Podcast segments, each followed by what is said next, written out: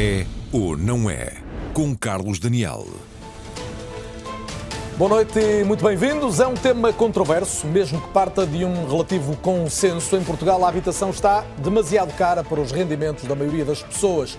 E a situação chega a ser quase dramática para quem está fora do mercado imobiliário, entenda-se quem não é proprietário de uma casa, concretamente para os jovens e para as populações de menores rendimentos. Mas se o diagnóstico é quase consensual, perante um aumento do preço das casas para venda de 80% nos últimos 10 anos e de quase 30% nas rendas, o debate deve centrar-se no que fazer para sair desta encruzilhada e é precisamente esse o desafio que temos no programa desta noite, é tentar encontrar os caminhos que podem fazer com que seja acessível à maioria dos portugueses, pelo menos, uma casa, a habitação, o direito à habitação. O debate então eh, traz eh, este estúdio vários especialistas. Posso apresentá-los a partir desta altura. O Presidente da Câmara Municipal de Braga, Ricardo Rio, que se junta a nós através, ou melhor, a partir dos estúdios da RTP no Porto. Aqui comigo no estúdio está a economista e professora do ISEG, Vera Gouveia Barros. Boa noite também e bem-vinda. O arquiteto Nuno Travasso, investigador do Centro de Estudos de Arquitetura e Urbanismo. Boa noite também, Ricardo, uh, Nuno, bem-vindo. E Ricardo Guimarães. Boa noite, Ricardo, diretor da revista Confidencial Imobiliário. E mais à frente se irão juntar outros convidados também. Como ponto de partida, tomo as novidades sobre o tema que foram deixadas ontem mesmo pelo Primeiro-Ministro na entrevista que deu à RTP. António Costa anunciou um Conselho de Ministros apenas sobre habitação para o dia 16 de fevereiro e deixou três ideias genéricas: a de um forte incentivo à construção por parte de privados, incentivos também para quem é proprietário poder colocar mais casas em arrendamento e ainda apoio para jovens poderem aceder com mais facilidade a esse arrendamento.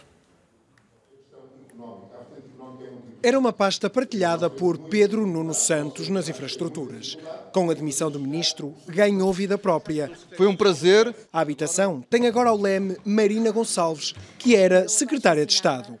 Como ministra, ganha destaque e estará em foco num dos grandes planos que o governo quer implementar até ao fim da legislatura. Na entrevista à RTP, o primeiro-ministro levantou um pouco o véu e destacou algumas medidas que estão a ser preparadas. Vão ser anunciadas num Conselho de Ministros dedicado só à habitação, marcado para 16 de fevereiro. Em primeiro lugar, para disponibilizar mais solos para construção de habitação. Solos públicos. Solos públicos para construção de habitação. Segundo lugar, forte incentivo à construção de habitação por parte de promotores privados.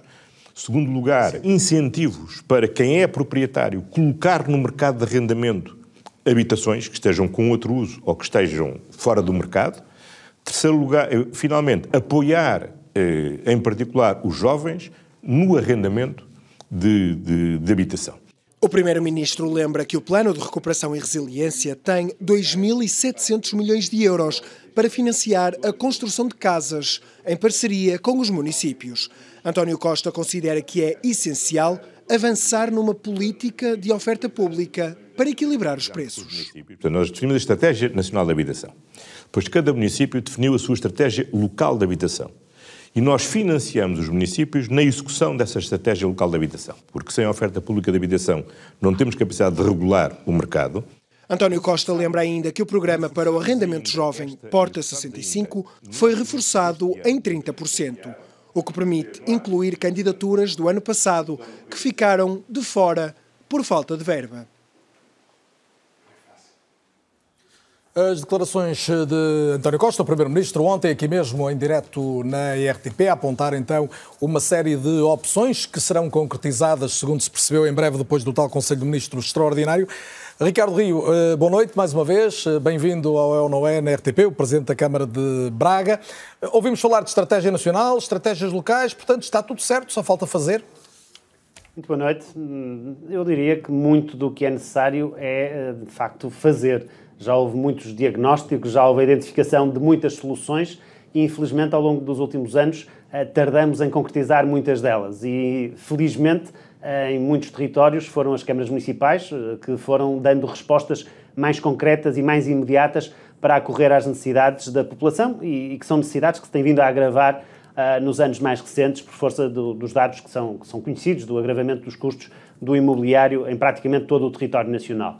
Essas respostas têm, ainda assim, algumas delas um efeito imediato, Um exemplo é, obviamente, uma política de subsidiação das rendas, ou como acontece agora também em Braga, de comparticipação na aquisição dos imóveis, naquilo que é o pagamento das prestações às instituições financeiras. Mas há muitas medidas e há muitas uh, iniciativas que têm que ser desenvolvidas que só vão produzir efeitos a longo prazo. A ideia de colocar os imóveis públicos no mercado, a ideia de estimular a construção por parte de privados, muitos, muitas, carecem de muitos incentivos e carecem de medidas como algumas que seguramente virão neste pacote e outras que já estão a ser desenvolvidas localmente por parte das câmaras municipais, mas que só vão produzir uh, efeitos de, dentro de, de, alguns anos. E, portanto, não é essa a resposta imediata que nós uh, podemos olhar para, para a solução, da, para a questão da habitação. Agora, muitos desses, desses, dessas iniciativas faltam fazê-las e falta concretizá-las, de facto. Já vamos ao, ao imediato, ao que se deve e pode fazer no imediato. Vera Gouveia Barros, hum, Fala-se de políticas públicas, mas eh, alterar uma situação destas depende de muitos outros fatores. Esse, todavia, é crucial? Bom, eu, eu, acho que. Ou seja, se o Estado, quer o Estado Central, quer as autarquias, não mexerem, e António Costa dizia, sem oferta pública não é possível uh, regular o mercado, isto é verdade? eu acho que a primeira coisa que nós temos de fazer para termos boas políticas públicas é ter bons diagnósticos e permitam-me discordar daquilo que foi acabado de dizer. Nós não temos uh, um diagnóstico bem feito no setor da habitação. Nós tivemos algum levantamento daquilo que eram as situações de incumprimento do direito à habitação mais graves das, das famílias que vivem em situação de, de grave carência habitacional pelas condições uh, em, que, em que habitam. Esse levantamento foi feito até no âmbito do, do, do programa Primeiro Direito, mas aquilo que uh, tem, tem estado no debate público como sendo o problema da habitação refere-se à subida de preços.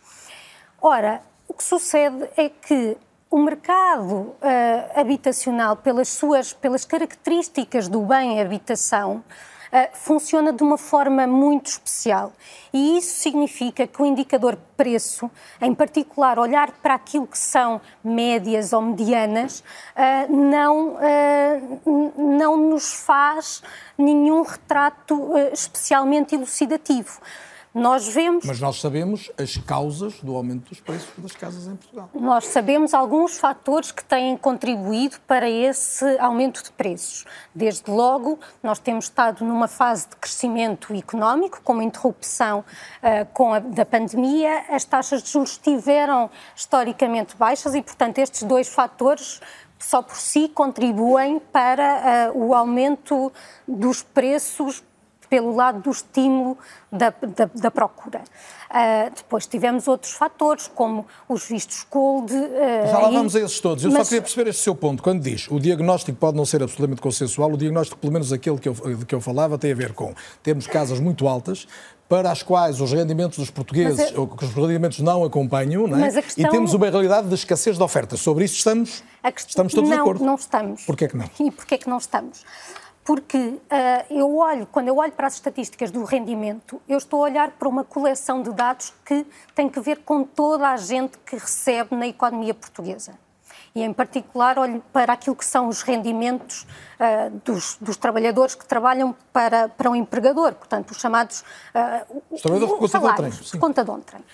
Ora, dessa população, só uma pequena percentagem, muito pequena, é que está a comprar habitação. E, além disso, também está a comprar habitação gente que não é residente ou que tem rendimentos oriundos de outras fontes. Por exemplo, se olharmos para os censos, vemos que a percentagem de trabalhadores independentes em Lisboa aumentou Mas consideravelmente. Então, se, se, as pessoas que têm rendimentos conhecidos, resultantes do seu trabalho, são um pouco, em pequeno número aquelas que compram, é porque os rendimentos não acompanham essa capacidade não de comprar. Não necessariamente, porque a aquisição de casa, as pessoas, ao contrário do, que, do consumo que têm com água, com, com leite, com pão, que é um consumo que eu tenho de fazer ao longo do ano, ano, eh, são compras que eu tenho de fazer para consumir. Com a habitação, não. Eu, por exemplo, o meu consumo de habitação. Eu vivo numa casa que foi arrendada em 2015. Esse arrendamento que eu fiz em 2015, com uma renda negociada com o meu senhorio em face dos rendimentos que eu tinha, não surge nas estatísticas que nós temos para o preço da habitação, que só diz respeito ao último trimestre, ao último semestre, ao último, ao último ano. Em jargão de economista, eu, quando eu estou a olhar para a evolução de rendimentos e quando estou a olhar para a evolução dos preços da habitação, no primeiro caso eu estou a olhar para uma evolução de um estoque, no segundo caso eu estou a olhar para uma evolução Mas não de um sendo fluxo. jargão de economista e percebendo isso, Então, o que as pessoas percebem é que os preços das casas subiram e que os rendimentos da maioria das pessoas não subiram em proporção, por não isso- acompanharam.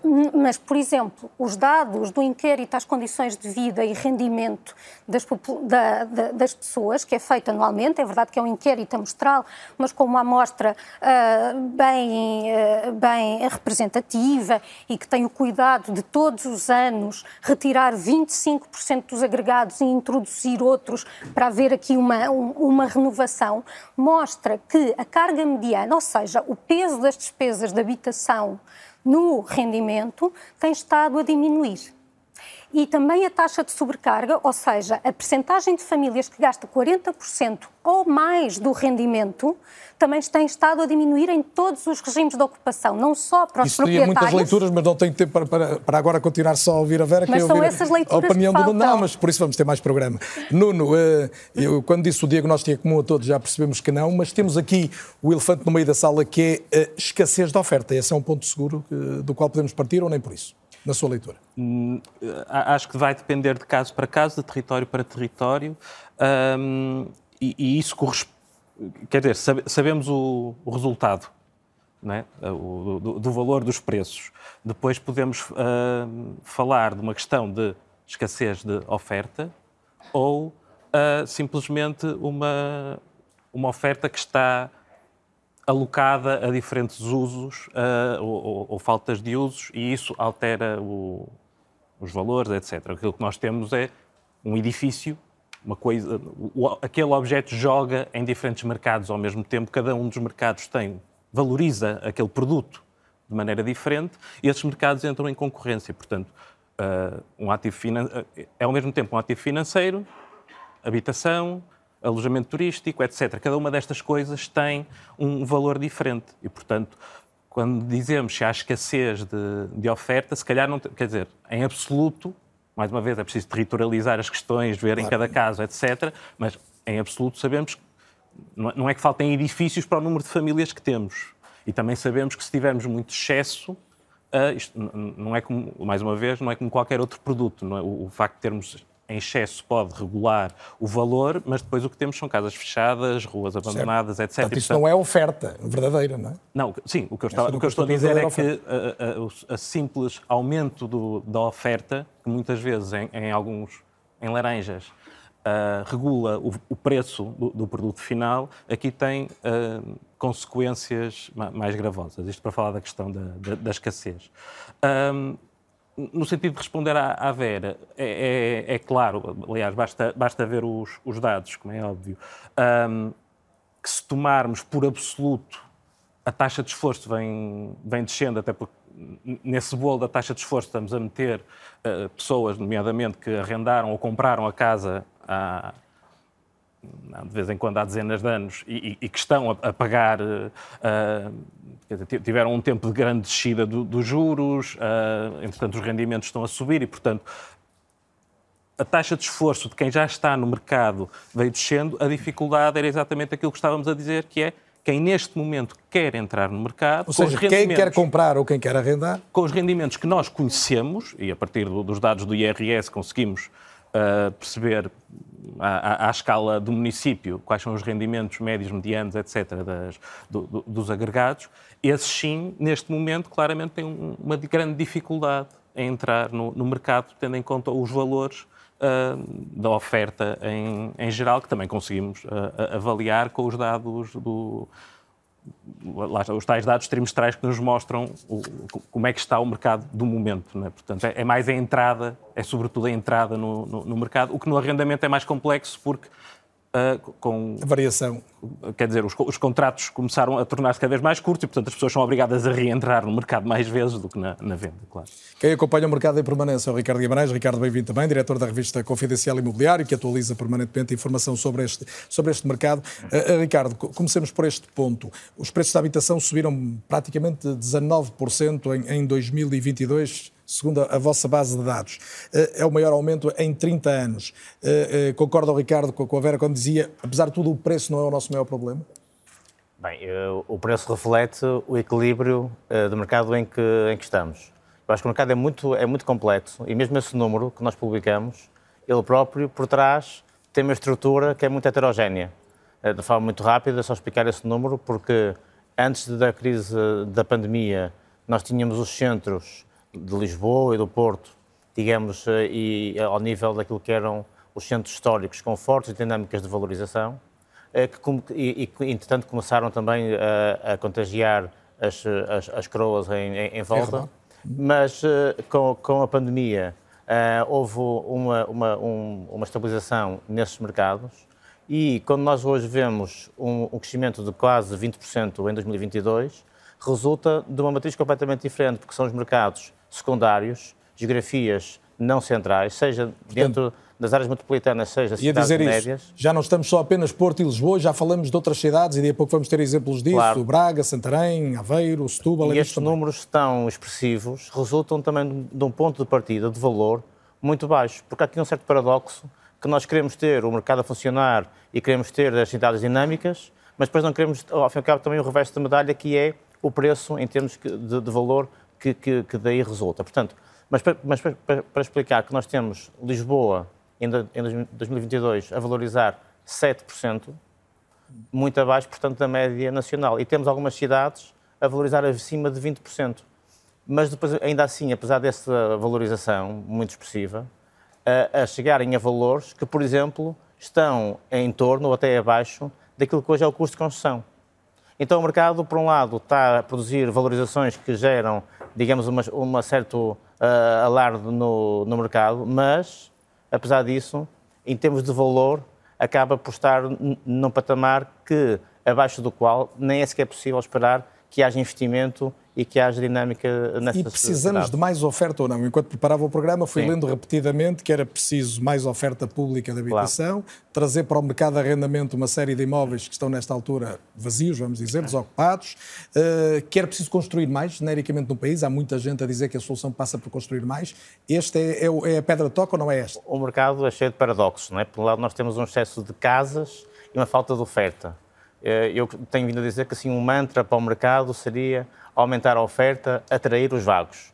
E era assim atrair a agenda, os... os vagos, os vagos. Os que estão, os que estão vagos. Os... As casas, As casas que existem vazias. e que estão vagas, que, é um, que acho que é, se puder pôr nestes termos, um bocadinho o elefante no meio da sala, que nós temos que olhar para, para e tentar caracterizar bem porque são em Portugal. Nós teríamos um número de casas uh, suficiente para a população do país?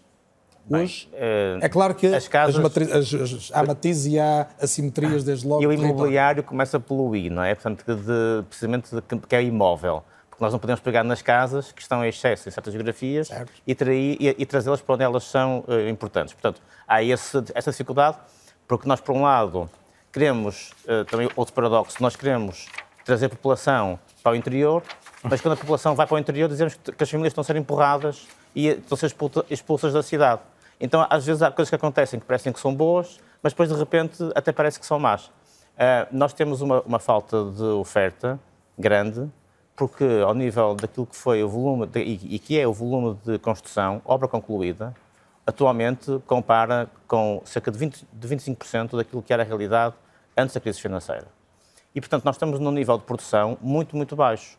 E aqui ainda por cima, é verdade, uh, para... Portanto, novas casas são poucas as novas casas são poucas e, e portanto, são insuficientes para o, o, nível de procura, porque nós temos em simultâneo, eh, no mesmo momento, uma falta de oferta e um certo choque de procura, por várias fontes de procura que se conjugaram em simultâneo. E que acho que, enfim, a, a turística, a, a estrangeira de gama alta, mas nós temos em Portugal, de 2016 para Mas 2000... desde logo sobre os anos de, de taxas de juros baixas, de que a Vera falava há pouco. Mas isso tem a ver também com, com, com a procura uh, doméstica, não é? que é uma procura, como é evidente, que é estrutural e que representa 90% do, do mercado. mas nós temos um aumento da população estrangeira a residir em Portugal na casa das 300 mil pessoas de 2016 para 2021. Portanto, há poucas cidades em Portugal com 300 mil habitantes. É Lisboa, Sintra e Gaia. Para nós isso tem um, tem um impacto tremendo do ponto de vista de, de Portanto, procura. os estrangeiros a comprarem casa em Portugal já são uma porcentagem significativa hoje? Não só a comprar, a ocupar. Porque mesmo que não comprem, ocupam. Quando nós temos 300 mil uh, estrangeiros, digamos, aquilo que nós pensamos no investidor internacional, e se pensarmos no visto gold, o visto gold é 1% das transações, quer dizer, ou seja, é importante em certos sítios e é irrelevante do ponto de vista geral do mercado. Depois pode ter efeitos, como é evidente, de sinalizar potencial de valor, etc. Mas a dinâmica fundamental, que às vezes nos passa um pouco ao lado, tem a ver com uh, muitos estrangeiros, por exemplo, a comunidade, uh, a comunidade de, de, brasileiros, que nos acompanham no nosso dia a dia, no, são nossos colegas, a quem, para quem nós trabalhamos, que nos servem a nós, estão enraizados na, dentro da, da nossa sociedade e, como é evidente, é, foi um, um fluxo enorme de, de, de, brasileiros que estão em Portugal. Isso, isso tem que ter consequências no, no mercado. Está a ter e sente-se. Está a ter e sente-se. Mas eu diria que ainda bem, porque é positivo. Nós, se, se quisermos recuar para um mercado que assente, diria, no essencial, ou até quase em exclusividade, no, no, no racional doméstico, vamos voltar a ter as cidades vazias, vamos voltar a ter falta de capacidade de investimento. Já vamos voltar a falar de cidades, ouvindo também o Ricardo Rio mais uma vez, mas para já, embora percebendo que há uma série de paradoxos e de dúvidas, vou atrever-me a deixar alguns números, porque encontrar casa para arrendar ou comprar a preços razoáveis se tornou de facto uma tarefa cada vez mais difícil para muitos milhares de portugueses. O mercado imobiliário não parou de valorizar e há claramente um desencontro entre a oferta disponível e a capacidade de procura, e é por aí que vamos entrar hoje no raio-x do Euro E vamos começar com um dado, posso dizer, histórico. Está escrito na Declaração Universal dos Direitos do Homem, o artigo 25, que todos os seres humanos têm direito a um padrão de vida capaz de assegurar uma saúde e o bem-estar, e que isso inclui, como vemos aqui, a habitação, além da alimentação e do vestuário. Ao longo da última década, cumprir este desígnio tornou-se cada vez mais difícil em Portugal, mesmo se não apenas em Portugal. Veja-se dados do Eurostat, o problema afeta toda a Europa. Tomemos o ano 2010 como um ponto de partida para perceber que na Europa os preços das casas não pararam de subir.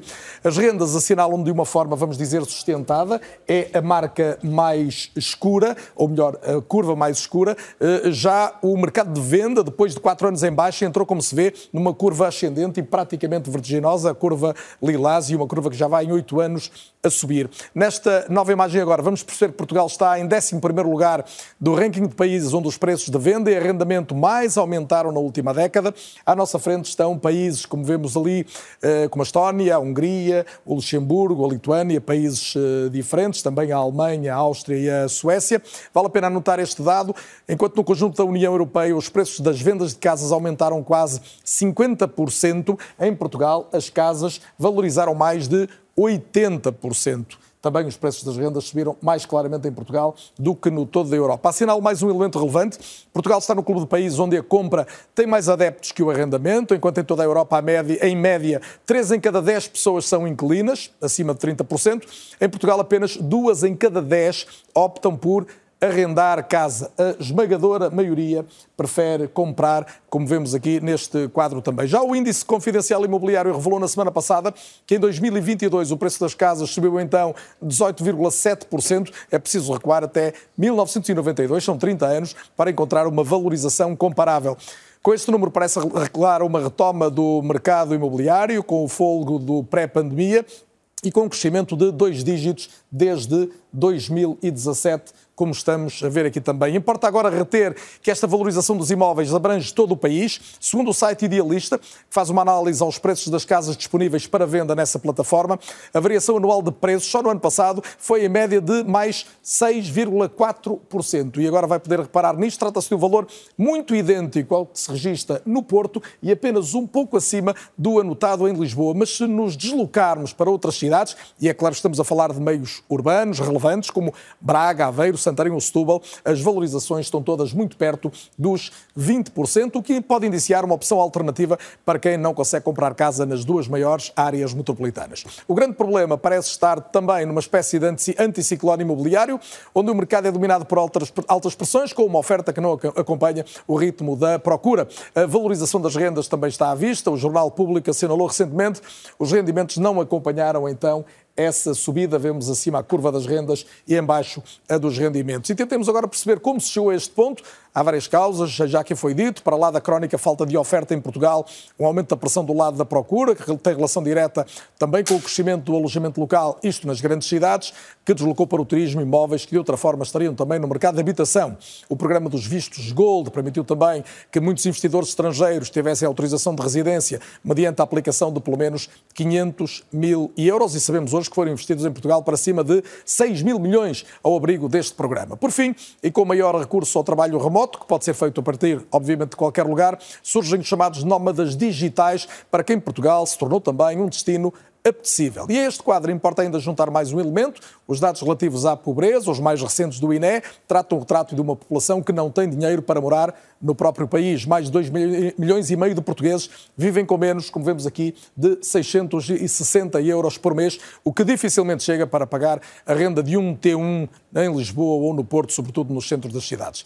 E aqui podemos eh, colocar também em debate o papel do Estado, das políticas públicas. Temos até o exemplo recente do Canadá, em que o brutal aumento do valor das casas, 48% desde 2013 a mais, fez do mercado imobiliário um dos mais inacessíveis do mundo e assim se chegou a uma lei em que o governo proibiu a compra de casas por investidores estrangeiros, desde que não seja para viver no país. Por cá não há sinais, pelo menos por enquanto, de uma medida semelhante, mas o governo assume dois grandes objetivos: aumentar o parque público de habitação de 2 para 5% do total e garantir uma habitação condigna para todas as famílias até 2024, ano em que a democracia cumpre 50 anos e vale a pena dizer é já o próximo ano. E a partir destes dados, retomo a conversa com os meus convidados e eh, recomeçando também com o Ricardo Rio, como há pouco, porque, Ricardo, quando vemos que as casas estão mais caras em Braga, 16% só no último ano, qualquer dia é difícil alguém querer viver para uma cidade tão pujante e atrativa ao longo dos últimos anos.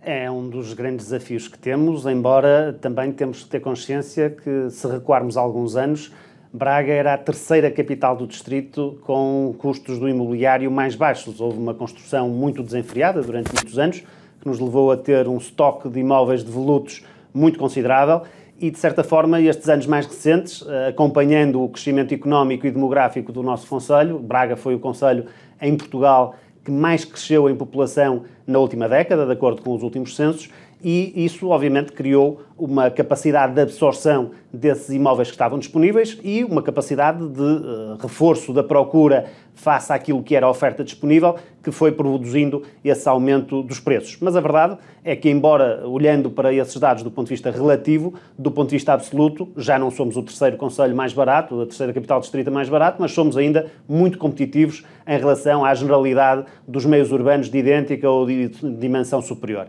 Obviamente, a questão central... Pedir, desculpa, só de interromper, confirmar, houve um aumento de população residente em Braga muito significativo, e corrigir-me se eu não estiver certo, ao longo dos últimos anos, e, e arrisco dizer que a, a, a, vontade de um autarca como, como o Ricardo Rio é que essa tendência se mantenha, ou seja, é preciso compatibilizar uma cidade e uma região que quer ser motor da economia, melhorar a condição de vida das pessoas, com qualidade de vida para quem quer lá viver.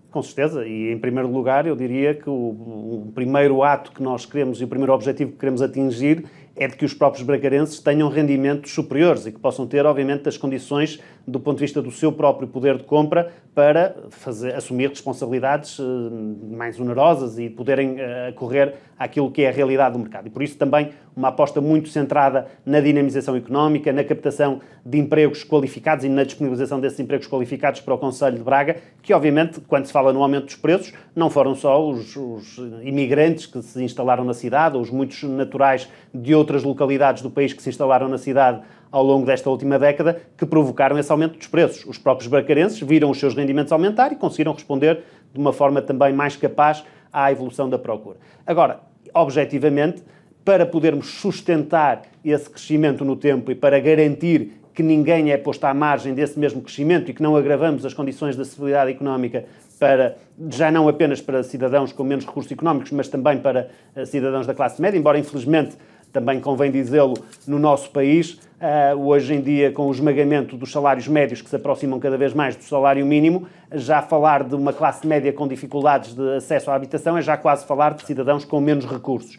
Mas, do ponto de vista daquilo que é a resposta num território como o Braga, obviamente que a questão da oferta de habitação é crucial. E é curioso que, apesar de nós termos esgotado esse estoque anteriormente existente, Braga foi, de acordo com os dados do INE, ao longo dos últimos cinco anos, em três desses últimos cinco, o Conselho que no país mais emitiu licenças para habitação ou para reconstrução de habitação e que, inclusivamente, promoveu uma reabilitação urbana no centro histórico da cidade muito equilibrada, em que nós conseguimos fazer conciliar os usos para turismo, que também existem, e Braga também cresceu bastante do ponto de vista da sua atratividade turística, com a dinamização económica, com o comércio, com os serviços, com os escritórios e com muita oferta habitacional. E os bracarenses Agora, de que o Ricardo Rio falava há pouco, a começar nos jovens bracarenses, conseguem ainda viver no centro da cidade? Começa a ser bastante mais difícil, porque os preços têm subido e, portanto, tem havido, de facto, um fator de, digamos assim, de pressão para expulsar, de certa forma, os jovens do centro e, e levá-los para, para zonas mais periféricas, onde os custos são mais baixos. Mas a solução é claramente uh, aumentar essa mesma oferta e reduzir os custos da habitação. É completamente anacrónico, por exemplo, que ao longo dos últimos anos, quando nós olhamos para, para por exemplo, a revisão do, dos planos diretores municipais que foi feita em 2015, houvesse orientações claras para restringir a capacidade construtiva.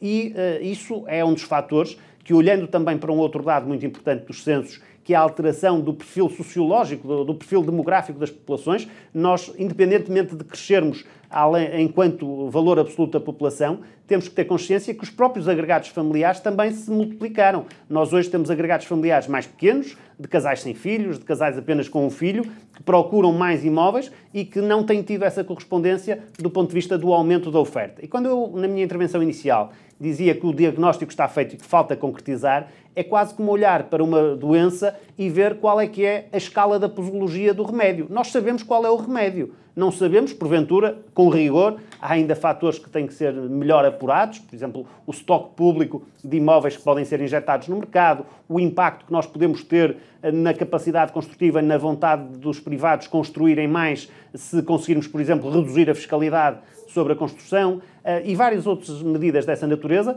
mas sabemos quais são as medidas que têm que ser tomadas. E eu acho que, efetivamente, importa acelerar esse processo de resposta para que consigamos, em Braga, em todo o território nacional, garantir o acesso à tal habitação condigna que a nossa Constituição e os direitos humanos defendem e garantir essa mesma acessibilidade. E já vou querer saber se, na sua opinião, o, o, PRR é a grande oportunidade de dar aqui um, um passo em frente significativo, mas não travasse o Ricardo Rio tocava aqui num ponto importante que tem a ver com a dificuldade de que algumas pessoas possam viver onde viviam, mas é preciso criar uma, uma nova lógica urbana que permita, desde logo, articular a realidade da habitação com todas as outras que mexem diariamente com a nossa vida, a mobilidade, o emprego, desde logo. É? Sim, isso penso que é uma, que é uma questão essencial, não é? Não ter nunca uma política setorial, de, eu ia dizer da habitação, mas em boa verdade das outras questões. um dos problemas que a habitação tem sempre sofrido é que muitas vezes as políticas de habitação são só subprodutos de outras políticas. O visto de gold é um, é um caso, mas sei lá, a, a política de subsidiação à, à, à, compra, a partir, sobretudo de 86, era uma política de macroeconomia, não é? dava-se a subsidiar eh, segundas casas, terrenos, etc. Um, e por isso, de facto, há, há necessidade de pensar uh, estas políticas de, formas, de, de e forma integrada. está a ser feito no país. Eu sei que a pergunta pode parecer relativamente básica, mas ouvimos um autarca manifestar a sua preocupação de conseguir isso. Uh, há, há, uma estratégia nacional, de facto? Há, há há duas questões e pelo menos duas escalas, quer dizer, há, há todas as escalas e, portanto, interessa se calhar olhar para os, para os polos. Um, há uma questão fundamental que é pensar isto à, à escala nacional. Há uma tendência, provavelmente, para se ver que, nomeadamente, o investimento no, agora de primeiro direito, PRR, uhum. etc., uh, como, está, como vai ser direcionado para os municípios que consigam mais rapidamente chegar aos fundos, um, a probabilidade é que sejam aqueles municípios que têm mais capacidade técnica e financeira para, para desenvolver as suas estratégias e, e, para desenvolver as candidaturas e, portanto, mais uma vez, provavelmente estamos a falar de concentrar uh, o, Não está a dizer recursos... municípios com uma máquina administrativa, desde logo, até mais habituada a tratar estes, estes temas de candidaturas. Ou, ou, ou, ou, mesmo que não esteja habituada, porque os temas são novos, com a capacidade de montar essa máquina mais rapidamente. Uh, e, portanto, é muito provável que se vai encontrar a, a concentração dos recursos, uh, uma vez mais, e digo uma vez mais, porque aquilo que, que se passou em grande medida uh, voltando à questão do diagnóstico, foi um processo de forte concentração, é? de, de, de viragem de uma, de uma, expansão urbana para uma forte concentração de, todos os recursos, todos os recursos, toda a atenção, todo o discurso uh, nos principais uh, centros urbanos e, e, essa concentração fez disparar os preços, sobretudo aí, foi aí que começou a, a questão. Mas isto para dizer que faz sentido, à escala nacional, articular políticas de habitação com um olhar à escala do, do território, percebendo onde é que por um lado estão as prioridades e por outro lado que país é que se quer. O, o caso de Braga é, é, evidente, não é porque começa a desenvolver-se em parte com, com, pessoas que já não encontram hum, resposta, nomeadamente no Porto, e começam a procura de, de, outras, de outras soluções. E isto, a esta escala, é necessário perceber onde é que, se, onde é que interessa investir, esses recursos, por um lado, questões de, de, propriedade, de, de de prioridades, Odmira de repente deixou de ser falada, mas também pense, aproveitar este momento para pensar o ordenamento no seu conjunto. Eu ia aproveitar esse dado, se não me permite. Ricardo, para ter perceber, isto é possível fazer esta leitura, o Nuno Fela, portanto, possível é, seguramente é legítimo, mas é, é, é possível hoje dizermos quem não encontrou condições para comprar uma casa no Porto pôde pensar a ir para Braga, eh, é? estando a falar de imóveis, portanto, o mobiliário que eu ia antes, como o Ricardo dizia há pouco. Claro. É possível dizer que quem não encontrou em Lisboa vai encontrar em Santarém, por exemplo? Isto acontece? Bem, eu acho que também é preciso um bocadinho pensar esta ideia de que o, as pessoas estão a ser expulsas do centro, eventualmente não havia tantas pessoas no centro para serem expulsas. Ou seja, também é evidente que as pessoas querem vir para o centro e não conseguem vir como desejariam. E, portanto, porque o centro, que era um sítio que repelia as famílias as pessoas e a economia, ah, não, passou bem. a ser uh, atrativo. Portanto, ao fim e cabo, passou, passou, a ser atrativo e então, e muito bem, todos ambicionamos uh, beneficiar dessa nova centralidade. Mas a verdade é que uh, a, a, mesma falta de oferta é aquela que conduz, de facto, ao acentuar dos preços. Enfim, também houve uma reconfiguração destes centros e do perfil de oferta e, como é evidente, houve uma oferta dirigida para um produto de, de, gama mais alta e é escusado, enfim, uh, olhar de outra maneira. Não foi desenhado e foi pensado e não era uma oportunidade, se calhar, para uma habitação tão plural como se calhar se podia ambicionar. Mas, enfim, mas foi esse investimento que foi possível uh, realizar e que revitalizou uh, os centros.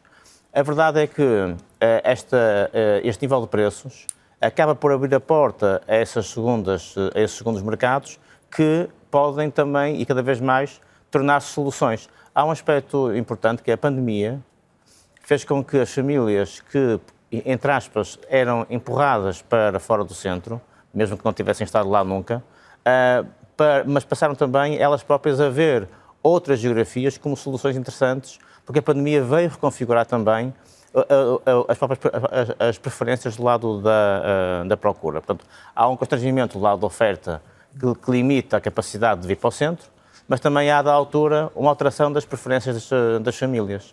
E, portanto, quer dizer, eu acho que é mais interessante gerir Braga, complementando o Sr. Presidente da Câmara, eh, com dinâmica e com um problema que é de gerir que quer viver volume, em Braga do que apenas a claro, que quer fugir do que Braga, estar a gerir uma, Braga uma, uma escassez. Um exemplo em concreto. Claro. Não há dúvida, ouvindo-vos, é que temos, estamos perante um setor que, que, está em movimento, que está em grande agitação, e isso, eh, ainda agora ouvi o Ricardo a falar de centros das cidades, os centros também são realidades diversas, umas coisas são os centros históricos, outras são as zonas habitacionais tradicionais, por exemplo, do Porto e de Lisboa, que nós conhecemos bem, eh, mas é em todas essas, eh, todos esses centros, vamos dizer, das cidades, que os jovens têm cada vez mais mais dificuldade em encontrar habitação. Ora, dois jovens que se destacam como apresentadores de rádio e televisão, a Diana Duarte e o Diogo Faro, tornaram-se posso chamar mobilizadores digitais em nome desta causa de habitação a preços acessíveis, em particular para os jovens. Recebo a Diana e o Diogo com um abraço para ambos. Diana, hum, explica-nos a tua adesão, boa noite, antes de mais, bem-vinda. A tua adesão a esta casa, eu vi publicações tuas desde logo com esta ideia de que alguém que até consegue ter algum sucesso na sua atividade, que aumentou o seu rendimento ao longo dos últimos anos e não consegues comprar uma casa em Lisboa onde gostavas. E isto foi o detonador para aderires a esta causa, ou pelo menos seres alguém que lhe dá visibilidade? Boa noite. Em primeiro lugar, obrigada pela oportunidade de representar os trintinhas que querem comprar casa e não conseguem, que é o meu caso. Com uma chega que vem de Sérgio Carlos Daniel é que não me falta trabalho. Passei um 2022 muito ansiosa, a agarrar todas as oportunidades que me foram surgindo e surgiram muitas. Desdobrei-me para conseguir aumentar a minha poupança e, mesmo assim, continuo bem longe de conseguir uh, o objetivo. E foi justamente isso que me levou a fazer uma, uma partilha tão pessoal foi pensar justamente que se eu com tanto trabalho não consigo, como é que jovens portugueses, tantas vezes, quase sempre precários, conseguirão algum dia? Eu fiz esta partilha a medo, pensei quatro ou cinco vezes, mas o Instagram não deve servir apenas para partilharmos uh, férias perfeitas ou, ou, restaurantes saborosos.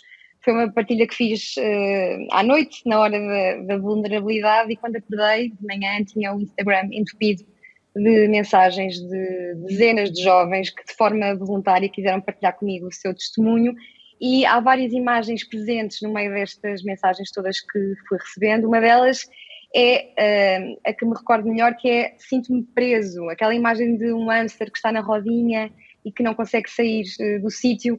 Outra das imagens presentes uh, que recebi no meio destes testemunhos é que ou temos uma vida ou temos uma casa, numa altura em que aumenta o número de pessoas que trabalham justamente para aquecer, ou nem isso, tendo em conta o frio eh, que se passa em Portugal. Há pessoas que, na verdade, trabalham para pagar habitação mal isolada e tantas outras para pagar habitação indigna. E nós sabemos que todos os dias os, os preços sobem, os, os despejos de casa vão aumentando, sobra muito mês no fim do dinheiro, como se costuma dizer, e há quem tenha de escolher entre aquecer a casa ou comer. Há quem não consiga emancipar-se e viver a, individualidade fora da casa uh, dos pais. Há quem tenha eh, conseguido sair, mas que entretanto esteja agora a regressar à casa dos pais, esse porto seguro.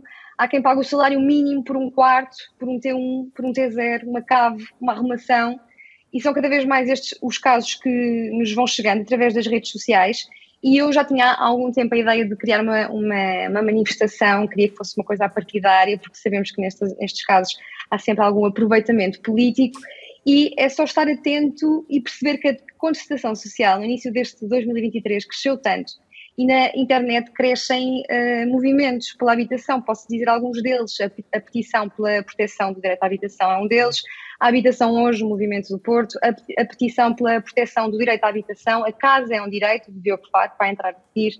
O movimento Vida Justa, que tem uma manifestação marcada para o dia 25 de fevereiro o movimento referendo pela, pela habitação, entre tantos outros que começam a surgir. Outra das imagens fortes que eu fui recebendo no meio dessas mensagens que temos de ir para a rua gritar aquilo que andamos a dizer baixinho em sessões de, de terapia. Independentemente do que se possa habitação... fazer na rua, a vossa voz já está a amplificar não só nas redes sociais, mas hoje aqui também, deixa-me juntar o, o, Diogo Fara à conversa. Diogo, boa noite e, e bem-vindo também. Uh, Diogo, eu desde logo tenho uma dúvida, sei que no teu caso isto começou com uma publicação até uma, irónica ou satírica na, nas redes, nas tuas redes, mas gostava desde logo perceber se são apenas jovens que vos aparecem ou se são outras pessoas também. Uh já estão a falar comigo, que eu não consegui ouvir absolutamente nada. Sim. Vamos ver se, se agora consigo que, que, que me escutes aí. Uh, através da televisão pode não ser tão fácil. Perguntava se uh, foram apenas jovens que te apareceram ou se surgiram outras pessoas com estas mensagens de dificuldade em ter aquilo que todos anseiam, que é uma casa, um espaço para si. Vou admitir que uh, não ouvi absolutamente nada. Vou tentar só pronto, tentar adivinhar do que é que estavam a falar uh, pegando o que a Diana estava a dizer, muito rapidamente, amigo, eu comecei por fazer um vídeo cómico trágico sobre esta situação, até porque um, foi uma notícia que surgiu a 23 de dezembro e eu acho que passou um pouco uh, por entre os pingos da chuva pela altura em que foi, foi precisamente o facto de só no último ano a renda média em Lisboa ter aumentado 500 euros, passando a ser 2 mil euros, e no geral do país passou de ser de uh, ah, 1.500 euros. como sabemos, o salário é, mínimo é 700 e o, e o médio não é assim tão, tão mais do que isso. E, e a partir do, do vídeo que fiz, comecei a receber muitos, muitos, muitos relatos uh, de forma espontânea das situações, uh, das piores situações que podemos imaginar, que me, que me deu ainda, eu já sabia que a situação era, era, era grave, Uh, mas que me deu uma, uma, ideia muito mais concreta de muitos casos de, de, de que as pessoas estão a viver, seja de uh, velhotes que deixam de tomar a medicação para ter dinheiro que chegue para pagar a renda, seja de uh, casais que se divorciam ou namorados que acabam e têm que continuar a viver juntos porque não conseguem uh, sair, sair, de casa e, uh, casos de, de, de, sentimento de falhanço, sentimento de, de as pessoas sentir, às vezes terem filhos e terem que voltar para casa dos pais e viverem três gerações juntas, há cada vez mais casos destes, e o sentimento de falhanço um, e o que isso provoca na saúde mental, casos de quantos jovens em que entraram nas faculdades e não conseguem vir para Lisboa, para o Porto ou para Aveiro porque não conseguem arranjar um quarto que se coadune com os rendimentos que os pais podem, um, podem ajudar ou com as bolsas até que, até que recebem. Portanto, isto é todo um espectro um, que, atenção, isto é uma coisa que chegou agora à classe média, por isso é que também se está a falar cada vez mais, porque é preciso também uh, nunca esquecer a classe mais baixa que anda uh, uh, nisto. Isto não, isto é uma coisa de agora, isto é um problema das últimas décadas que está cada vez mais grave, não é? Por, várias, por várias razões, mas que acho que chegou a um ponto um, completamente incomportável para uma grande, uma grande, grande, grande fatia da, da população, de várias idades, de muitos, uh, de várias classes, de muitas profissões, porque eu tenho, eu tenho sabido de casos, pode ter o um ensino secundário ou até doutoramentos, uh, portanto, isto está a atingir, uh, acho que a, a, situação está a atingir mesmo muita, muita, muita gente um, no país, e sejam portugueses ou imigrantes de classes baixas, não é? Muito obrigado. Eu sei que estás com dificuldade de ouvir, mas foi uma intervenção que conseguimos compreender e que acabou por responder de resto à minha, à minha interrogação inicial. Diana, num minuto, porque o tempo, o tempo voa. Hum, que resposta é que te parece que esses movimentos que citavas há pouco e que se podem juntar para sair à rua um destes dias gostavam de ouvir hoje, eh, desde logo de quem decide as políticas públicas no país? Olha, eu penso muitas vezes nisso. Se alguma manifestação, por mais gente que, que tenha na rua, se vai conseguir fazer alguma coisa. Mas acho que neste momento o importante é, é, é criar pressão e fazer deste tema, dar espaço a este tema. E por isso queria também parabenizar o É ou Não É por trazer este tema. E acho que a comunicação social deve continuar a bater neste assunto para, justamente para fazer pressão. Eu, eu sei que esta é uma, é uma questão urgente que não olha a idades mas o meu foco tem sido mesmo, como disse, a habitação eh, para jovens e, e os testemunhos que me chegam são de jovens. Em Portugal nós temos uh, uh, jovens a sair de casa dos pais aos 33 anos, com uma média da União Europeia que é 25 anos, e o governo tem de pensar seriamente que legado quer deixar. Nós estamos sempre a fazer projeções de como é que será o mundo daqui a 20 anos, daqui a 30 anos, a nível tecnológico, mas como é que estará esta geração daqui a 20 anos, daqui a 30 anos, se esta questão não for resolvida já? Sabemos que o programa Primeiro Direito, já aqui mencionado, uh, tem uma taxa de execução muito baixa, sabemos que o programa de arrendamento acessível uh, tem resultados fraquíssimos. E uh, António Costa criou agora um Ministério da Habitação, que eu tenho alguma esperança em relação à idade da ministra Marina Gonçalves, e já nos deu algumas luzes de que vai acontecer qualquer coisa no Conselho de Ministros para breve e eu estou expectante para, para perceber se o governo vai avançar com ideias concretas e pô-las em prática. E assim está, com, com, mais que completado o teu minuto. Diana Duarte, Diogo Faro, foi um gosto tê-los, não é ou não é? Muito obrigado pelo vosso contributo. Vou uh, desafiar os meus uh, quatro convidados, sendo que vou ter mais uma convidada logo a abrir a segunda parte, a jornalista Luísa Pinto, mas uh, a responderem a esta, esta interpelação pública, Ricardo Rio, que ouvimos aqui, de dois jovens com notoriedade, com voz para se, para se fazerem escutar e que representam muito os movimentos que normalmente chamamos inorgânicos, mas que começam a surgir. Eh, e este é mais um. Sim, e eh, eu diria que a aspiração é uma aspiração legítima. Eu, de certa forma, ficou um bocadinho por responder a questão de qual é a resposta, mas, mas a aspiração... Isso é o nosso tema é, para a segunda parte, não podemos escutar tudo agora. Como é óbvio. Mas, mas, mas a aspiração é perfeitamente legítima e por isso é que eu também no início referia que é importante acorrer a estas situações. Eu dou um exemplo muito breve. Nós, quando eu assumi funções em 2013, já tínhamos em funcionamento na nossa empresa municipal de habitação um programa de apoio de comparticipação nas rendas dos municípios. Na altura tinha um valor de 300 mil euros alocado por parte do orçamento municipal.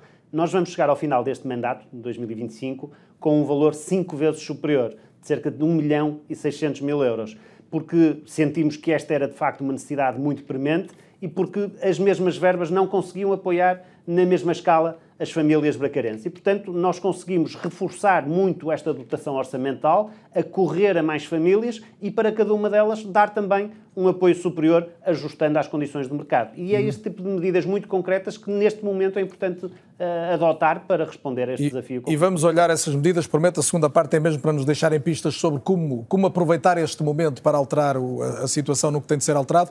Vera Gouveia Barros, este anseio dos mais jovens a, a viverem nas, nas principais cidades do país é uma ilusão ou isto tem resposta?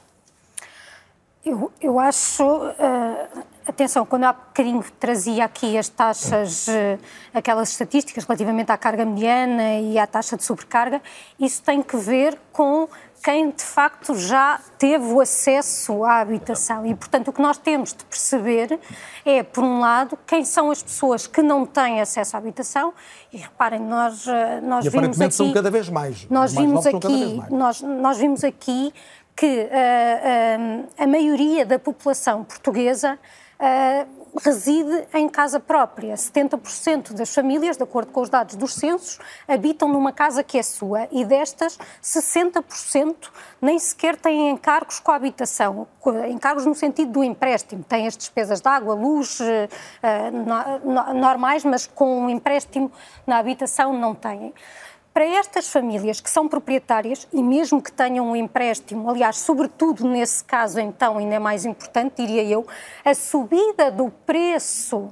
A, a, a subida do, do preço da habitação significa que elas ficaram mais ricas. O, o, ativo principal, provavelmente, em que elas eh, depositaram a sua riqueza, está valorizado. E isto pode ser importante para uma série de coisas. Por exemplo, imagina um, um idoso. Não resolve o problema de quem não Agora, tem habitação. Exatamente. É para quem não é tem. É para quem não tem esse ativo, que pode ser precisamente o caso dos jovens e temos de olhar, temos uma pista de reflexão que tem que ver com o aumento da idade média em que se sai de casa dos pais, portanto, pode estar de facto associado a este fenómeno de não ter acesso à habitação.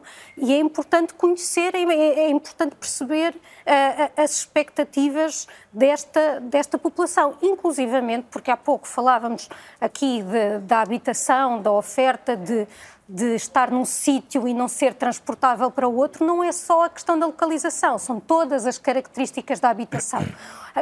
A casa que um jovem precisa, que responda às suas necessidades quando está a começar a vida adulta, é provavelmente diferente da casa que vai querer quando casa e constitui família e começa a ter crianças, que é diferente e que da resposta casa. vamos dar a todos esses um idoso, jovens e menos que um jovens que precisam de casa? É o desafio para continuarmos a debater logo após o intervalo que é curto, tem cerca de seis minutos, e eu vou ouvir quer o Nuno Travasso, quer o Ricardo Guimarães, que não responderam às eh, declarações, eh, quer da Diana Duarte, quer do Diogo Faro, e também, já o disse, Luísa Pinto, jornalista, autora de um dossiê no Jornal Público bastante completo ao longo do último ano, um dossiê de resto premiado com o Prémio Casais sobre o estado estado da habitação em Portugal. É com eles que volto já a seguir. Até já.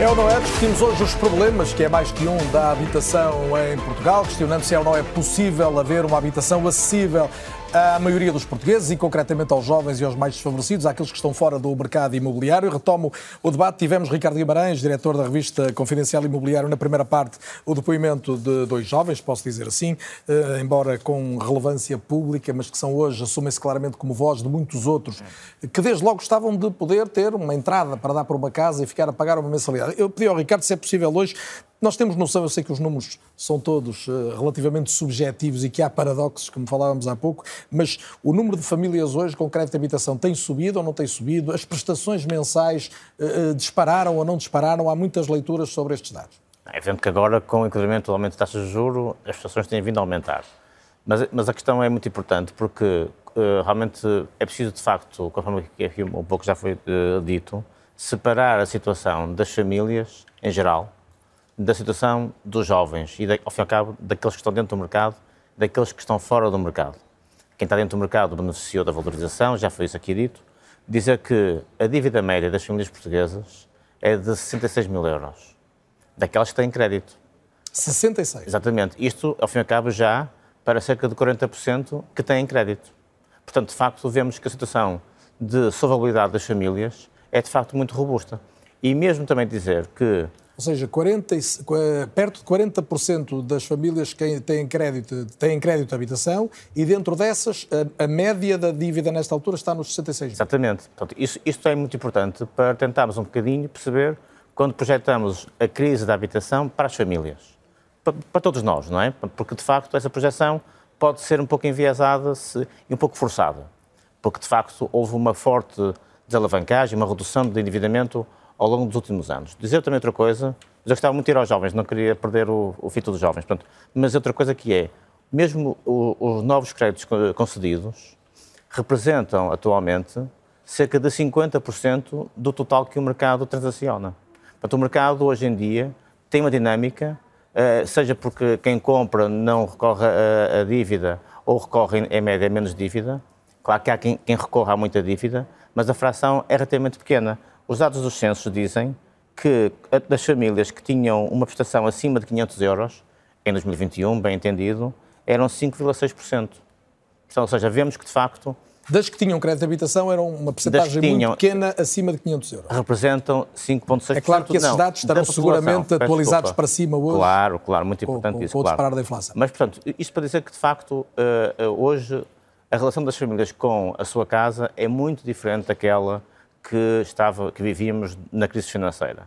E há uma lógica de que esta crise vai replicar, vai novamente trazer todos os, os impactos da crise financeira e esperar que isso até possa ser a solução para a crise da habitação e essa expectativa eh, eu acho que de facto não vai acontecer.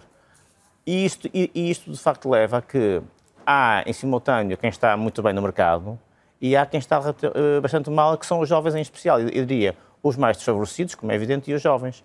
Os jovens, eh, nesta altura, enfrentam dois problemas, que é o aumento dos juros dificulta o acesso ao crédito, crédito, e não tem o mercado de arrendamento a funcionar. Enfim, a renda que aqui foi dita, eh, média, eu queria, enfim, para tudo chamar a atenção, que às vezes os anúncios e, e, e a prática de, contratos O aumento feitos, das rendas não foi assim tão elevado? Não, não foi. E já agora, falar em aumento de rendas, dizer também em Lisboa, por exemplo, na pandemia, houve uma redução de 20% nas rendas as rendas estão a subir e estão acima de, do nível uh, uh, de 2019, mas, mas estão a subir face a, a, uma descida que tiveram também com a pandemia. Portanto, as rendas também sobem e descem, mas isso aqui não é muito importante, não resolve o tema dos jovens. Os jovens, de facto, são aqueles que neste momento estão fora do mercado de habitação, aqueles que não tiveram o benefício de quem está há mais tempo de ver os seus ativos, as suas casas valorizar. E, portanto, eh, digamos que não colhem nada do benefício deste ciclo de mercado e, e ficam com a, com a parte mais difícil. Uh, Nuno Travasso, uh, a ideia de fixar ou atrair jovens para zonas menos povoadas, para outras cidades, esta é uma oportunidade para isso ou não faz sentido colocar nestes termos, quando os ouvimos falar das dificuldades de comprar casa, por exemplo, em Lisboa ou no Porto? Uh, acho, acho, que, indo por aí, gostaria de colocar a, a, questão ao contrário, que era, era ideal termos políticas de, de de ordenamento territorial que fizesse com que os jovens quisessem ir para outros territórios que não não ser e, que não falta fosse, de alternativa? E que não e que não se sentissem uh, que não fossem eles que quisessem ir, ir, ir para nomeadamente Porto Lisboa e, e, preferissem ir para outros lados porque de facto eu aqui peço desculpa mas queria voltar um bocadinho à parte do diagnóstico porque houve dois movimentos que estiveram por trás da Houve vários, já, já dissemos que são mil e uma causas que criaram uh, esta situação, desde a, todas as transformações por causa da crise financeira, o, taxas de juros, etc, etc. Mas há, há, dois movimentos que eu acho que são importantes. Um, um é esse da concentração de, dos recursos? Ao mesmo tempo que se estava a apostar nestes centros, era, é o mesmo processo que estava ao mesmo tempo a fechar uh, serviços e equipamentos noutras áreas, uh, a retirar o investimento das áreas de expansão, a deixar loteamentos inacabados, etc. Houve, houve realmente uma concentração dos recursos em, em, determinadas áreas. E houve uma outra coisa que se somou uh, aos fatores exógenos, digamos, que, que, aconteceram por toda a Europa, como, como já vimos, que foi uma reformulação muito alargada de todo o quadro legislativo neste setor, que teve dois objetivos fundamentais, muito apreciáveis. Um, transferir a, a, a, aposta da compra para o arrendamento e dois, da expansão para a reabilitação dos centros urbanos. Um, isto levou, fala-se muitas vezes do, dos vistos gold, da, da, nova, da nova lei das, das, das rendas. rendas nova mas, que já tem 10 anos. Exato.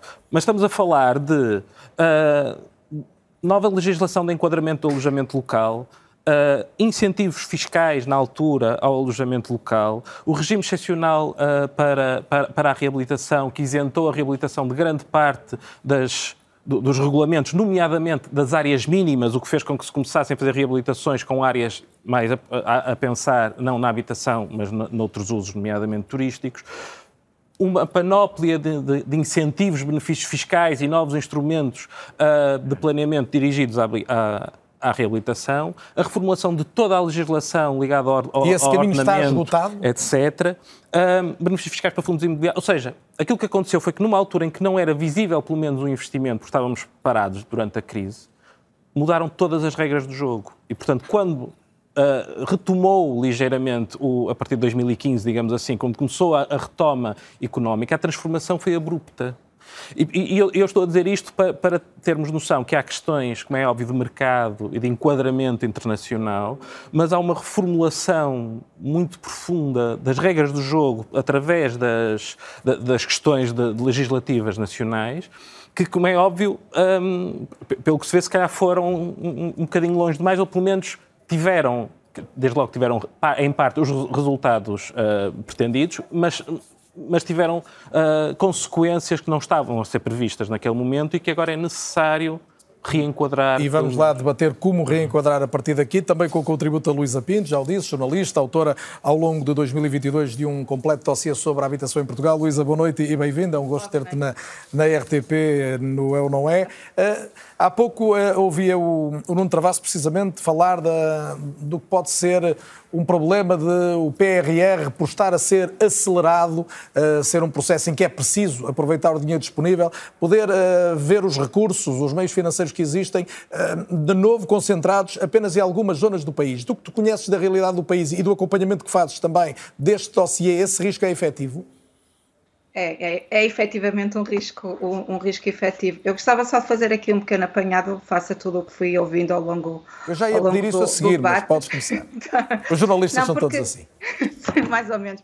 Não, porque de facto nós vivemos momentos cruciais e de charneira. E, é um, e pegando naquilo que dizia o Ricardo há, há bocado, o problema é que este I que existe antes do imobiliário também leva a que as coisas demorem muito a surtir, a surtir efeito. E também é este caso. Nós estamos a falar de do, do, primeiro direito surgiu muito antes do PRR, muito antes da pandemia. Foi, foi um programa que foi montado numa lógica completamente diferente daquela que agora está toda a gente a tentar a correr para dar resposta também a outros problemas que, entretanto, surgiram, e isso acaba por desvirtuar um, um, um bocado as coisas. Nós estamos a falar de uma política que começou a ser lançada em 2017, cinco anos depois ainda não chegou, ainda não chegou ao terreno e agravando toda, toda a situação. Aquelas 26 mil fogos que vão ser apresentados, que o Bruxelas já se comprometeu que, no, que nos financiava, não vai chegar, chegar para para resolver os problemas de, das famílias com carências graves habitacionais, porque já se prova muito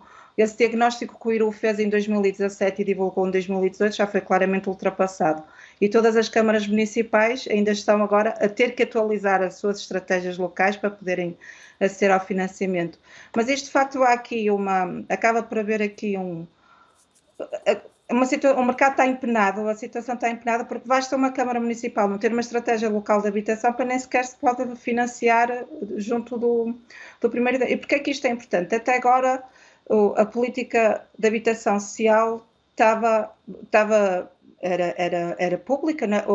os poderes públicos só se, só se preocupavam com, e com, com os problemas que todos sabemos, com, com as carências eh, habitacionais mais graves, para, para aquelas famílias que tinham mais carências uh, habitacionais. E agora estamos a falar de uma, de uma dinâmica completamente, completamente diferente. Mas o que eu gostava de dizer, e não sei se era o que me ias perguntar a seguir, Carlos, é que, tal como a Diana, também tenho um bocadinho de esperança que as coisas mudem um bocado. Tenho alguma curiosidade de ver o que é que vai ser do, no, no Conselho de Ministros no, próprio, no próximo dia 16 de fevereiro, porque a minha esperança reside no facto talvez o governo perceba que algumas das medidas que já pôs cá fora não, não, não funcionaram. De pois todo, a dúvida é nesta altura, diria eu, é se vamos ter mais do mesmo, apenas uma, uma sequência do que temos ouvido em termos de, de proposta, ou se este disponibilizar de solos públicos, incentivos à construção por parte dos privados, até onde é que vão? Incentivos a mais casos no mercado de arrendamento, o que é que é isto e qual é a escala disto? Não é?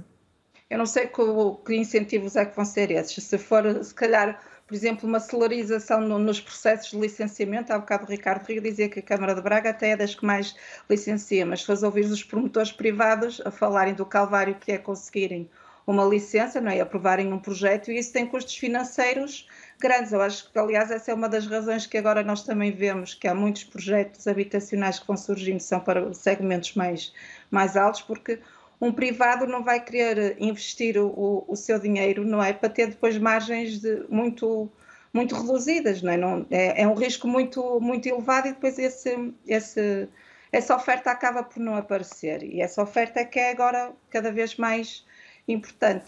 A esperança que eu tenho é numa dessas soluções, talvez mude alguma coisa, quando a parte do, do incentivo aos privados, não sei qual é que vai ser. Há uma coisa que eu tenho a certeza, nem pode ser só o poder público a resolver o problema, nem se pode deixar ao mercado, porque o mercado está visto que, que não resolve todas, todas E deixa-me perguntar se tens outra certeza que, independentemente da, da dimensão ou da escala, que haver 2,7 mil milhões para oferta pública de habitação é significativo, porque isso até agora não existiu, não é? Claro, essa é a grande novidade, porque é a primeira vez que há financiamento público, não é? porque o, o, que aconteceu até agora, e as câmaras municipais também bem se podiam queixar, tinham que zelar pela política de habitação social e não tinham financiamento adequado. É? Agora, pela primeira vez, apareceu, apareceu dinheiro. Também ouvi o, o Primeiro-Ministro dizer que agora o PRR não vai ser um helicóptero que vai andar a, a espalhar dinheiro pelo, pelo país, mas é importante que também não se esteja a olhar para esta situação só do prisma dos problemas de Lisboa e do Porto e que, e que, acabe por surgir aqui uma oportunidade também para ir atrás dessa tal coesão territorial. Uhum. Dito isto, 2,7 mil milhões de euros é ajuda e pela primeira vez há dinheiro, mas não vai conseguir resolver o problema, nem o problema se vai resolver neste ciclo de. Não te vás embora, que ainda, ainda te vou. Nem em 2026. Não te vás embora já. Ricardo Rio, pela primeira vez há dinheiro, este dinheiro serve para quê e o que é que é absolutamente indispensável? Vamos lá então à, à posologia do remédio, para usar a sua expressão de há pouco. Serve para muitas coisas e não servirá para tudo que seria necessário. Eh, desde logo, olhando para aquilo que tem sido os investimentos que temos conseguido mobilizar para a cidade de Braga, há uma dimensão que ainda não falamos aqui hoje, mas que é também uma dimensão importante da habitação em cidades como a nossa, que é a questão do arrendamento para estudantes universitários. O PRR vai financiar em Braga, por exemplo, a reabilitação da Fábrica Confiança e a criação de uma nova residência universitária com 700 quartos, que vai duplicar a oferta pública de hum, alojamento para estudantes universitários no nosso Conselho, que é obviamente algo que vai ter muito impacto do ponto de vista daquilo que é a resposta a muita população universitária que também, obviamente, se tem que inserir nessas dinâmicas de mercado que, que acarretam agravamento de custos e que acarretou um agravamento de custos ao longo dos últimos anos. Vai servir também, eh, Braga tem a sua estratégia local de habitação perfeitamente consolidada, aliás, já aprovou a revisão dessa mesma estratégia, que prevê um investimento global de cerca de 123 milhões de euros, quase 70 milhões da responsabilidade da Câmara Municipal, e já teve várias candidaturas aprovadas ao primeiro direito, numa ordem de valores superior a 10 milhões de euros, que não vão responder totalmente a estas necessidades que temos estado a discutir, porque muitas dessas intervenções são para conferir condições de dignidade à habitação já existente. Há que também não esquecer que há muitas pessoas que infelizmente vivem em condições indignas do ponto de vista das suas habitações e o investimento que vai ser concretizado em muita da sua dimensão é para dotar dessas mesmas condições de dignidade e de conforto e de segurança. Ricardo, é, é possível ilustrar uma prioridade ao nível da estratégia local de, de, em Braga para, esta, para, este, para o? A estratégia local de habitação foi, foi feita com um diagnóstico muito alargado com, em todo o território, em interlocução com as juntas de freguesia, com as várias associações de moradores e, portanto, nós identificamos o parque imóvel que necessitava de ser intervencionado e que também, em complemento com aquilo que é a nossa Carta Municipal de Habitação, que estamos a desenvolver, permitirá identificar quantitativamente, e aí a tal dimensão da posologia concreta para, para o nosso território, de qual é o número de casas que são necessárias para acorrer às necessidades dos tais jovens, dos tais jovens casais, de muitas pessoas que uh, estão a ver os seus contratos de arrendamento rescindidos e que têm que encontrar uma nova solução no mercado. E a estratégia preconiza isso mesmo. Portanto, os investimentos que vamos concretizar são orientados para dotar esse, esse, essa resposta no, no nosso contexto. Há uma dimensão que não tem a ver com o PRR e que é muito importante, que também já aqui foi discutida, que é a questão do arrendamento acessível. E esse é um dos grandes desafios e é, é uma, das, digamos, uma das questões que nós olhamos com muita expectativa para estas medidas que poderão ser tomadas pelo Governo, porque, efetivamente, as propostas em, neste momento em vigor para estimular o arrendamento acessível por parte de privados não conseguiram ser mobilizadoras. Nós, eh, no Conselho de Braga, estamos agora também a implementar, está em fase terminal de aprovação, o nosso próprio regulamento. Esperamos que ele tenha mais sucesso do que aquilo que aconteceu a nível nacional e temos medidas, de facto, bastante arrojadas, bastante generosas do ponto de vista daquilo que são os benefícios uh, que vamos conferir aos proprietários, de maneira a que consigamos estimular que eles coloquem os tais imóveis que estão vagos, como dizia há pouco o Ricardo Guimarães, no mercado em condições economicamente acessíveis. Mas há uma nota final que queria deixar sobre o PRR, que é esta. Independentemente de estarmos a falar de muito dinheiro, eu recordo que o Estado assumiu, o Governo assumiu, um objetivo de passar de um parque habitacional de, público de 120 mil para 300 mil casas. Ora, o PRR preconiza a criação de quase 30 mil, ou seja, ficam muitos imóveis por disponibilizar e para os quais não existe financiamento. Muito bem. Uh, Ricardo Guimarães, eh, este, este, ponto em que o Ricardo Rio tocava agora, nós sabemos que a, a, construção de novas casas caiu no país e caiu ao longo das últimas décadas, também por razões inerentes à própria crise financeira. E li no outro dia um texto seu em que o Ricardo falava de 700 mil casas vazias e apontava para um número quase ideal. Se fosse possível que um terço delas chegasse ao mercado, teríamos um grande contributo para o arrendamento acessível. Uh, o Ricardo Rio disse, mas como é que se consegue seduzir um proprietário privado para fazer isto? Claro. Porque pois. isso é crucial, estamos a falar de casas que são de pessoas, não, não são necessariamente. É, eu acho que tem sido um pouco frustrante ver todas as medidas que têm sido lançadas depois a não conseguirem a percentagem de aproveitamento ter, ser... ter realmente resultados.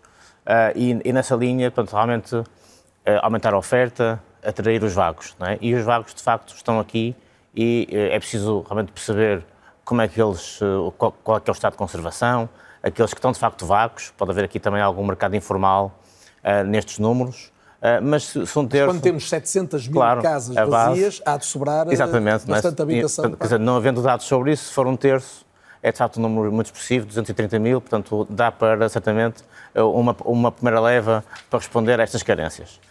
A questão do mercado de arrendamento é a nossa grande falha coletiva. Portanto, nós conseguimos, de uma forma ou de outra, melhor ou pior, resolver a reabilitação urbana. O arrendamento ainda estamos aqui a discuti-lo enfim, e vamos, eu espero, eu espero que não, uh, discutir, vamos começar a olhar para soluções. O arrendamento precisa de uma coisa muito importante, que é confiança. Eh, e, e, e, e diria, é o elemento mais barato, não vai ao orçamento do Estado, não é? E é muito, é muito importante os proprietários terem confiança uh, naquilo que é a estabilidade uh, do ponto de vista legislativo, fiscal, etc., quando colocam o imóvel no mercado de arrendamento. Esta é a chave de tudo, depois podemos introduzir mais dimensões ao nível... o nível... Relação de confiança entre o proprietário e o inquilino depois, não é? Mas, mas é, o Ricardo está a situar entre os proprietários e o Estado. Exatamente, em termos de política pública, não é? Ou seja, haver a segurança... O que tem acontecido nos últimos anos não deu essa segurança aos proprietários, é a sua leitura? É, é interessante ver que quando houve a liberalização do mercado de arrendamento, houve um aumento no mercado de arrendamento. Os números entre 2011 e 2018 apontam para mais 140 mil casas no mercado. E de lá para cá, 18 para 21 censos, houve uma redução. Isto já, enfim, é líquido entre novos contratos e contratos que terminaram. Mas, globalmente, houve, quer dizer, o exercício de liberalização conduziu ao aumento do mercado de arrendamento. E também o clima de confiança que, se calhar, houve inicialmente nesse, nesse mercado. Porque depois houve uma sucessão de alterações que foram sendo feitas, sempre no sentido, claro, de proteger e de dar uma dimensão social ao mercado, que é fundamental mas ao mesmo tempo foram tendo o efeito perverso de uh, reduzir a oferta. E quando se reduz a oferta, já vimos aqui desde na, na, na primeira parte, beneficia-se quem está dentro e prejudica-se quem está fora. enfim, por exemplo, esta contenção do aumento de rendas em 2% é muito compreensível, mas por um lado veio beneficiar quem precisava e quem não precisava, e por outro lado veio fazer um aumento nas rendas muito substancial. Nós publicamos um aumento trimestral de 10% nas rendas nos novos contratos em Lisboa e Porto, em resultado deste efeito, porque os proprietários anteciparam para o início da renda aquilo que imaginariam que era a inflação futura, de que iriam ser inibidos de repercutir na renda. E isto faz com que, novamente, quem pudesse e quem não pudesse e estava fora do mercado, veio pagar um pouco esta conta. Isto não é fácil, não há uma bala de prata. Mas a questão da confiança é mesmo muito, é mesmo muito importante. Eu gostava de dizer que Portugal é talvez dos poucos países na Europa que não tem uma indústria de o que se chama um jargão do build to rent, que é promoção imobiliária para o arrendamento. E o PRR, ao, ao, ao, lado daquilo que é a capacidade financeira de muitos isso fundos de investimento. Quê, Ricardo, para quem nos acompanha, isso seria o quê? Por exemplo, em Espanha, que, que existem figuras, portanto, são fundos de investimento que investem para o mercado de arrendamento e podemos falar em cerca de 40 mil casas uh, em, em, construção e geridas por privados no, no arrendamento. Isto não é uma figura que, que, não existe, isto existe em Espanha. E nós cá em Portugal não conseguimos trazer a confiança e o enquadramento legal, jurídico, para que isto aconteça. Estamos, por um lado, a pôr recursos públicos e a afastar recursos privados que podiam fazer este mesmo papel e a muito maior escala, porque há uh, fundos de investimento que, enfim, têm uma, muitas vezes são, são mal vistos. Também há vários, há vários tipos de fundos, como é evidente. Mas os fundos de investimento para arrendamento, que fazem promoção imobiliária para arrendamento, uh, na prática têm uma relação de longo prazo com, com o mercado, vêm promover para, para entregar rendas Vera, compatíveis do, com da sua leitura sobre esta questão da confiança, como reforçar a confiança para termos um rendimento mais eficaz, partindo do princípio que ele não tem funcionado a esse nível, estaremos finalmente aí todos de acordo. Acho que aqui, eh, aqui acho que vamos de facto concordar. há este aspecto da confiança. O que não debate não é a melhor coisa. É que, tem que, ver, que tem que ver com a parte legislativa, com uh, alguém saber que as regras do jogo não vão estar sempre a mudar e, e, inclusivamente a ter efeitos sobre o jogo que já se está a jogar, era disto que falava, uh, que falava o Ricardo, mas ao mesmo tempo temos, por exemplo, o funcionamento da justiça também aqui é um fator que inibe, porque eu sei que uh, se tiver algum problema, tanto o inquilino com o senhorio como o senhorio com o inquilino, depois esse problema problema demorará muito tempo. Exatamente. Pois, por outro lado, temos. Uh, Fala-se da questão do, do, programa de arrendamento acessível, o público, que até agora recentemente mudou de nome, julgo que se chama de apoio ao arrendamento, mas que continua a ter um, um problema que resulta da tal incompreensão do funcionamento do mercado. Eu explico. Um, quando nós olhamos pegando outra vez nos dados dos censos e olhamos para aquilo que é a distribuição das rendas pelos escalões, nós vemos que, aquilo, que, que essa distribuição não é uma montanha que tenha o cume mais ou menos ao centro. Não, pelo contrário, tem a forma de duas bossas de, de um camelo, o que quer dizer que. Uh, a, a, mediana, a média, fica ali numa zona que de facto não tem grande expressividade do, do ponto de vista de, de haver contratos com, com, aquele, com aquele valor. Ora, se eu defino a média ou a mediana como a referência para dar benefícios fiscais, o que é que vai acontecer? Aquelas casas que, na verdade, poderiam ser arrendadas por um preço mais alto, dadas as suas condições, porque, uh, repito, isto não é como um pacote de leite que nós encontramos não sei quantos iguais, com marcas diferentes, num supermercado e que o preço que um paga é o mesmo que, que, todos pagam. Há a questão da localização, a questão dos acabamentos, uh, tudo isso faz com que as casas tenham uma individualidade. Olha, nós estamos hoje num dia em que fecha o mercado futebolístico, eu costumo usar essa comparação. As casas são um bocadinho como os jogadores de futebol e, as, e, e o preço que se forma. E há uma nas... questão negocial sempre. E há, uma, e, há, e há uma negociação, mas aqui o que interessa é, imagine que eu agora dava benefícios fiscais aos clubes consoante o, o e, e tomava como média o, o tomava o valor mediano do jogador de futebol, não é? O que é que ia acontecer?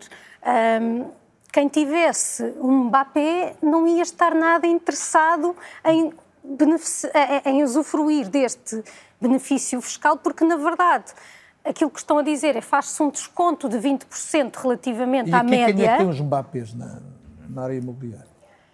Os Mbappés, eh, isso, isso depois, tipicamente, os centros das cidades são uh, mais... Os mais que têm os recursos mais valiosos. São os que têm os recursos mais valiosos, desde logo também porque há constrangimentos no aumento dos centros da cidade, porque têm património arquitetónico que é preciso uh, valorizar. Nós há pouco falávamos da aposta na reabilitação, que eu sou favorável a que se reabilite, porque é património que, que nós temos. Mas depois uh, ter, manter as, as, características arquitetónicas, recuperá-las, conhecer a própria história. Era Temos a pergunta que eu tinha para o Nuno, para acabar, não, não, tenho mais tempo, tenho medo de passar ao Nuno. Vera, Mas isso Nuno, nós estamos sempre valorizado. a redesenhar cidades todos os dias, não é? por muito que seja o trabalho fundamental do arquiteto. Eh, é possível hoje ainda olhar e aproveitar este momento de crise, oportunidade, para pensar a cidade que queremos? Está-se a fazer isso ou, não, ou de todo ainda não? Eu gostava que sim e gostava que as estratégias locais de habitação e as cartas de habitação que começam agora a ser feitas fossem um instrumento fundamental para isso. Mas já agora, uh, indo a estas questões... Eu acho, o mais sintético possível. Sim. Eu acho que há aqui uma, uma, questão de base que é este momento é uma oportunidade, mas não pode ser visto como um, discurso como foi visto o PER, que é temos um problema e vamos usar este momento para o resolver. Não? Quando muito, vamos usar este momento para arrancar uma política que devia ser uma política, tal como a da saúde, tal como a educação, duradoura e estável. Portanto, acho que se deve perceber isto como meter esta, as raízes de uma coisa para, para durar. E essas raízes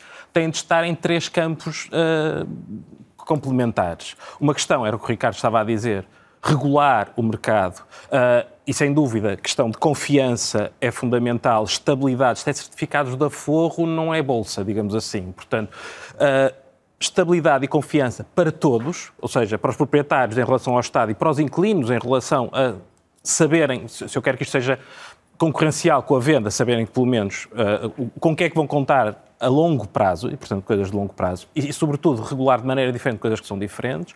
Há um outro lado que é o primeiro direito, uma solução para as populações mais carenciadas, que, que tem as uma estratégia montada que tem muitos riscos do facto de estar agora a pressionar rapidamente uma execução uh, um bocado acelerada e muitas vezes à pressa, mas que é uma questão de executar. E depois há isto que é aqui uma coisa no meio, que muitas vezes em muitos territórios corresponde a 50%, 60% da dos rendimentos, da franja de rendimentos daquela população que não conseguem chegar a, a nenhuma das outras partes, e que é como é que se monta, que era isto que há bocadinho se estava a falar uh, o Ricardo Rio, como é que se monta este mercado de arrendamento acessível, que provavelmente tem de ser muito claro uh, as regras, mas que será o mercado com o qual, digamos, que o Estado fala, ou seja, há, um, há uma panóplia de sistemas de apoio, de subsidiação de renda, de questões de, de envolvimento de, do terceiro setor e das cooperativas, e vamos esperar, etc. Esperar para ver se há novidades sobre esses isso. deviam trabalhar com esse mercado intermédio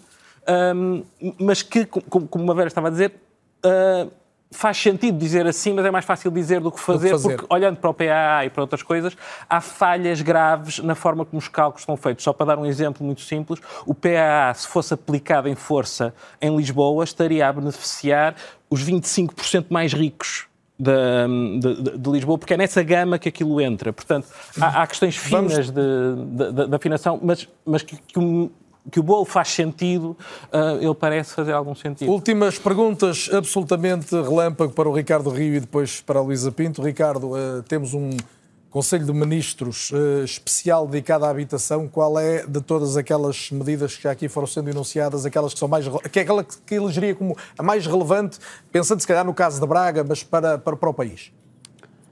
Eu diria que hum, tudo que seja para contribuir para aumentar a oferta de habitação é uh, bem-vindo e isso passa, como já aqui referi, pela redução da fiscalidade na construção, passa pela desburocratização, há bocadinho a Luísa também falava da questão dos licenciamentos, passa por criar estímulos também do ponto de vista daquilo que são as condições de investimento das autarquias, desde logo enquanto agentes de proximidade, na resposta a este problema. Muito obrigado, Ricardo. Luísa, retoma o teu bloco de notas. Há pouco ias. Eh, eu gostava que fizesses, colocasses aqui a última nota enquanto alguém que estuda o fenómeno e ouviu estas opiniões todas, o que é, qual é o teu registro? Olha, então só para acrescer ao, muito que já foi dito aqui, acho que ainda não foi referido, eu devo dizer que tenho uma particular curiosidade em perceber se neste anúncio do próximo Conselho de Ministros o que é que quer dizer aquela questão de identificar quais são os solos públicos disponíveis para, eu creio que aqui pode haver uma parte da, da solução. Eh, no que tenho estudado, e alguns casos internacionais, vê-se que há, existe com sucesso alguma uma forma de movimento cooperativo um bocadinho mais aprofundado que aquele que nós conhecemos e que teve sucesso no passado, hoje em dia já, já não tem. Talvez por aqui, se, se os poderes públicos entregarem terreno, estou a ser um bocadinho lírica, mas pronto, temos que ser otimistas e pensar em, pensar em soluções. Se os poderes públicos, os terrenos, né, agora que estão a ser feitas as cartas municipais de, de, de habitação, for identificado os terrenos, e temos de nos lembrar que os terrenos têm um valor fundiário, se esse valor for retirado da equação, se chamarem privados para construir aí eh, comunidades, é? e se for uma coisa eh, construída e partilhada com, com as pessoas que vão estar envolvidas, os futuros habitantes uhum. desse, desse local, porque isto não pode ser só políticas. Se isso acontecer, tens de concluir, se isso acontecer começa é mais, é mais uma, uma, solução que vem a crescer. Temos de nos lembrar que agora estão muitas coisas a, a, decorrer e temos que esperar que elas surtam, surtam efeito. O tempo não é, não é o ideal, porque, como dizia o Nuno, o PRR e a execução das obras do PRR estão, estão a decorrer num, num, num tempo muito muito mal, vamos dizer assim, mesmo aqueles 1,2 mil milhões de euros não vão... E depressa e bem, há pouco quem, eu tenho mesmo que a passar. Luísa, muito obrigado também pelo teu contributo, agradeço a todos a presença, deixo a nota de que obviamente este programa convidou também o Governo, na pessoa da nova Ministra da Habitação, Marina Gonçalves, entendeu que como há dados para anunciar em breve, não era ainda o tempo de estar num debate, espero que possa acontecer isso num futuro breve, ou não é volta a ser, na próxima semana, mais uma vez obrigado a todos e assim também que nos acompanhou de novo numa terça à noite no grande debate do Canal Público eh, em Portugal.